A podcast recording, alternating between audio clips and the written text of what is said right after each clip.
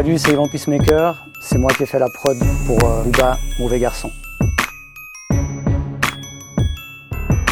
Bonjour mauvais garçon, regarde les flammes dans mon iris Que la nation brûle sous mes lyrics. Ma cour de récréation fait son genre dans n'importe quelle voie On passe-moi c'est son bois J'ai commencé dans les années 90 avec euh, Double Pack, le groupe suisse et puis euh, j'ai eu la chance de pouvoir être connecté avec euh, DJ Mehdi, Mafia Qu'un Free. Premier morceau que j'ai fait pour un rappeur français, c'était avec Gary James, le remix de Ghetto français. Et puis par la suite, j'ai travaillé avec euh, Fab, j'ai travaillé ensuite avec Pete Bacardi, l'équipe donc première classe. et j'ai aussi travaillé après avec Sniper, donc gravé dans la roche, c'est moi qui ai fait l'instru, avec quelques autres instrus aussi de cet album-là. J'ai travaillé ensuite avec Cynic, etc. C'est donc une prod que j'avais déjà, en fait, et c'est euh, Nizar Bakar, euh, qui travaillait à l'époque euh, les éditions de Sony, si je ne me trompe pas, et qui m'a contacté pour justement lui envoyer des prods pour, pour Booba, pour son album. Et puis je crois que j'ai envoyé trois prods, et ben voilà, du coup la troisième le tapé dans l'œil, et puis du coup il m'a contacté, il m'a appelé. Je me rappelle assez précisément quand c'était automne 2005. Et puis du coup, j'étais sur la route, je revenais d'Allemagne où j'avais euh, fait une prod avec les Allemands. Puis j'allais en concert de stress à Lucerne, donc en, Suisse allemande. Et puis il m'a appelé, là j'étais sur une aire d'autoroute. Super content qu'il me, me contacte. C'est vrai que c'est un moment important pour, pour moi aussi, pour ma carrière. Et puis je me rappelle aussi, et ça, ça c'est intéressant pour le son, c'est qu'il m'avait dit, lui ce qu'il aimait beaucoup, c'était ces espèces de roulements de, de, de son de caisse claire. Et puis ça, c'est vraiment quelque chose qui vient évidemment de ce qu'on appelle Dirty South à l'époque. En fait, moi j'ai eu la possibilité justement, euh, le fait d'avoir un, pote qui était très très euh, euh, focalisé sur ce qui, était, ce qui venait des États-Unis, et puis qui nous a fait écouter ses premiers morceaux de, Dirty South. Il y avait T.I., il y avait évidemment Lil Scrappy aussi, et il y avait ces fameux roulements de caisse claire qui sont devenus, on va dire, un, des codes de, de la trappe, puisque le Dirty South ensuite est devenu ce qu'on appelait la trappe. Et, clairement, ça ne me surprend pas non plus avec euh, le recul, parce que euh, Booba, justement, euh, c'est quelqu'un qui a toujours été à l'affût des dernières tendances aux États-Unis. Et ça, c'est vraiment quelque chose qui lui a plu dans le son.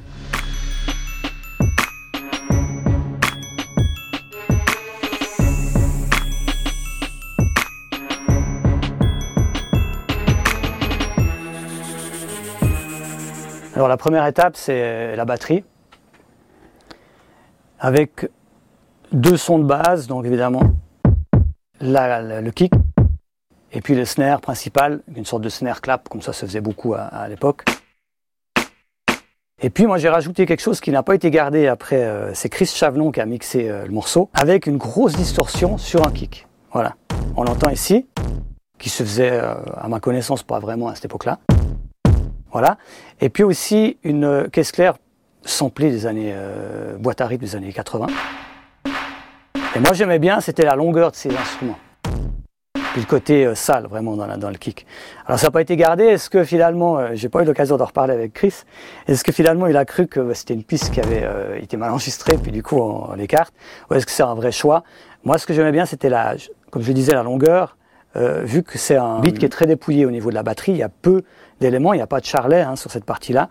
Donc si j'y vais, il y a aussi évidemment le sub qui est très important, qui fait partie des codes de, de, la trappe maintenant et qui était très présente dans Dirty South. Donc euh, l'idée c'était de garder de l'espace entre les éléments. Donc là si je le fais comme ça.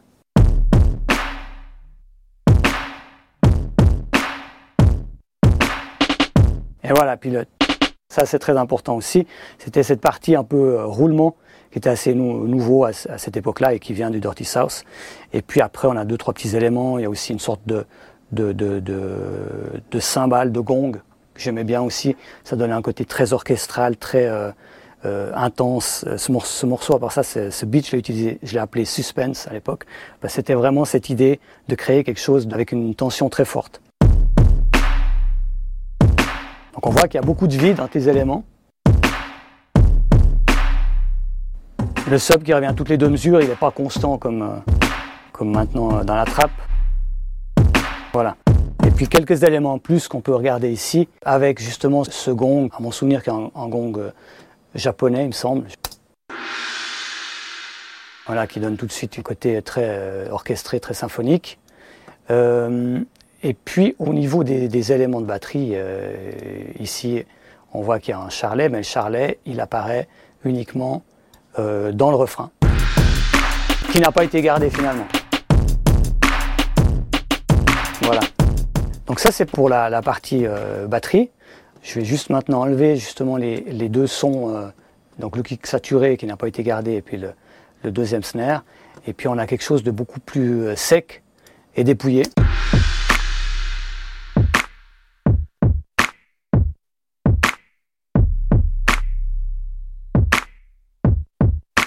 Donc l'élément central pour euh, créer l'ambiance, l'atmosphère du morceau, ce côté très tendu, c'est ce son-là qui est, qui est en son samplé. Ça c'est des fins typiques de morceaux de musique euh, classique. Et moi, ce que j'aime, c'est cette longueur du, son et qui crée tout de suite une atmosphère euh, sombre. Donc, euh, j'ai utilisé ce son-là et puis je l'ai doublé en fait à l'octave. Et donc, ça, c'est pour moi, on va dire, un terme, si je pense, il y a un côté un peu d'aménagement intérieur. Ça, c'est le lit. Voilà, c'est la base du morceau. Puis après, on va rajouter euh, la petite mélodie, parce que ça c'est vrai que c'est aussi, euh, j'étais disons connu pour ça, c'est comme j'ai aussi euh, pris des sons de piano depuis l'âge de 10 ans, donc j'aimais beaucoup amener des mélodies dans, mes morceaux. Donc on a cette base-là, et puis ensuite je vais amener la petite mélodie, et pour moi c'est vraiment une ambiance un peu de, film d'horreur, peut-être plutôt série B que mon film, avec la petite mélodie gentillette au-dessus, euh, qui contrebalance, on va dire, ce, côté très, très sombre du, de ces violons, avec euh, un carillon. Alors, j'ai pas réussi à retrouver exactement le même. Hein. Puis une petite mélodie.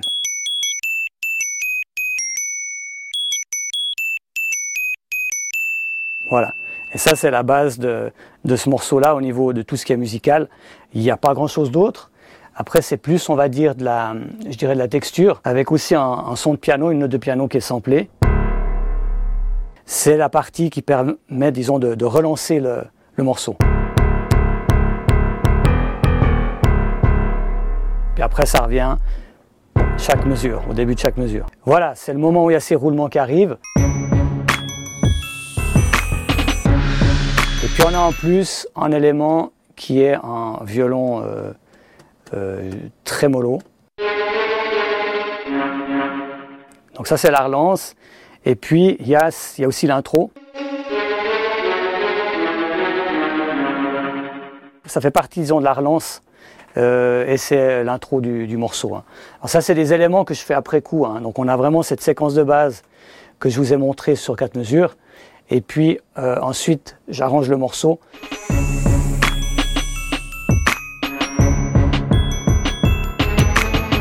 Et là, on partait à la base sur le refrain. Qui là du coup est très chargé.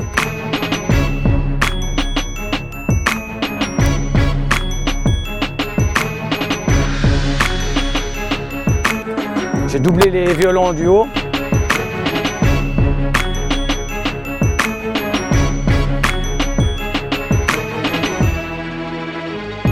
Et là on part sur le couplet. Et à chaque fois que j'entendais ça, je, me disais c'est ça, c'est le meilleur morceau, le meilleur bout pardon du morceau. Il faut que j'en fasse quelque chose et j'en ai fait le couplet après. Donc voilà, je vous ai présenté euh, toutes les, pistes séparées de ce morceau. Et puis euh, si on écoute le tout, ça donne ça.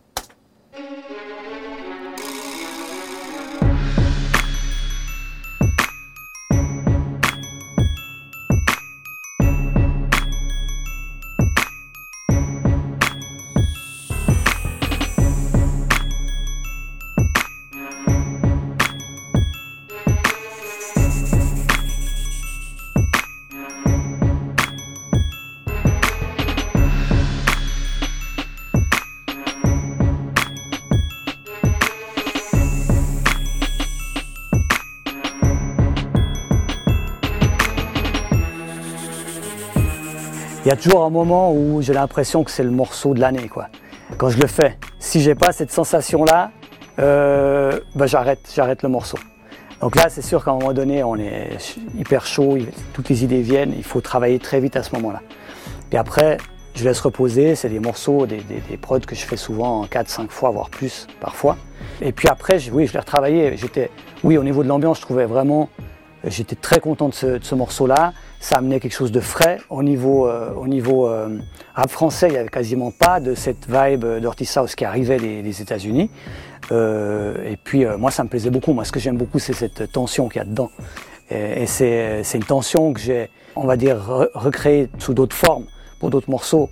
Ça me fait penser à ce morceau que j'avais fait pour Salif dans la compilation de style, où il y a aussi cette, ambiance-là qu'on retrouve. Euh, je ne suis pas monté euh, sur Paris pour, pour le mix, c'est vrai que ça se faisait plus trop à cette époque-là.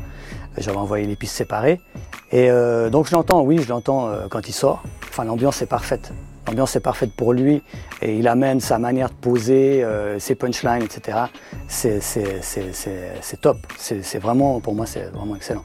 Puis le fait que ce soit le premier morceau de l'album, à cette époque-là, on écoutait encore des CD, fait que je pense beaucoup, beaucoup de gens l'ont entendu et l'ont réécouté, réentendu parce que c'était le premier morceau. En mettant le CD, tac, on met play, c'est le premier morceau qui arrive. Ça a surpris pas mal de monde en fait, qui me connaissait bien. Parce que c'était justement pas exactement le genre de prod que je faisais d'habitude. Il suffit de pas grand chose pour que. Il n'y a pas besoin de rajouter des couches. ça, c'est vrai qu'en tant que producteur, je pense qu'il y a. Je suis pas le seul. Au début, il y a beaucoup de producteurs qui commencent, puis on se dit, ouais, c'est bien, mais il manque quelque chose. Puis en fait, c'est l'erreur qu'on fait de se dire il manque quelque chose, c'est pas ça. On doit juste se dire c'est bien, mais il y a encore quelque chose qui ne fonctionne pas. Et souvent, il faut revenir plutôt à la base et se dire qu'est-ce qui est bien, quels sont les un ou deux éléments qui sont bien, reprendre ça et repartir de là. Et, euh, là, euh, c'est euh, au niveau de, ma manière d'arranger en fait les choses, en rajoutant des intros, en rajoutant des petits moments après le refrain, que j'ai justement découvert aussi ça en me disant mais c'est des parties épurées pour les rappeurs, c'est aussi c'est aussi important. C'est vrai qu'en tant que producteur, ce qu'on oublie aussi, c'est qu'à un moment donné, il y a la voix qui va venir dessus, et la voix, c'est l'élément central. Et il faut de la place pour cette voix-là.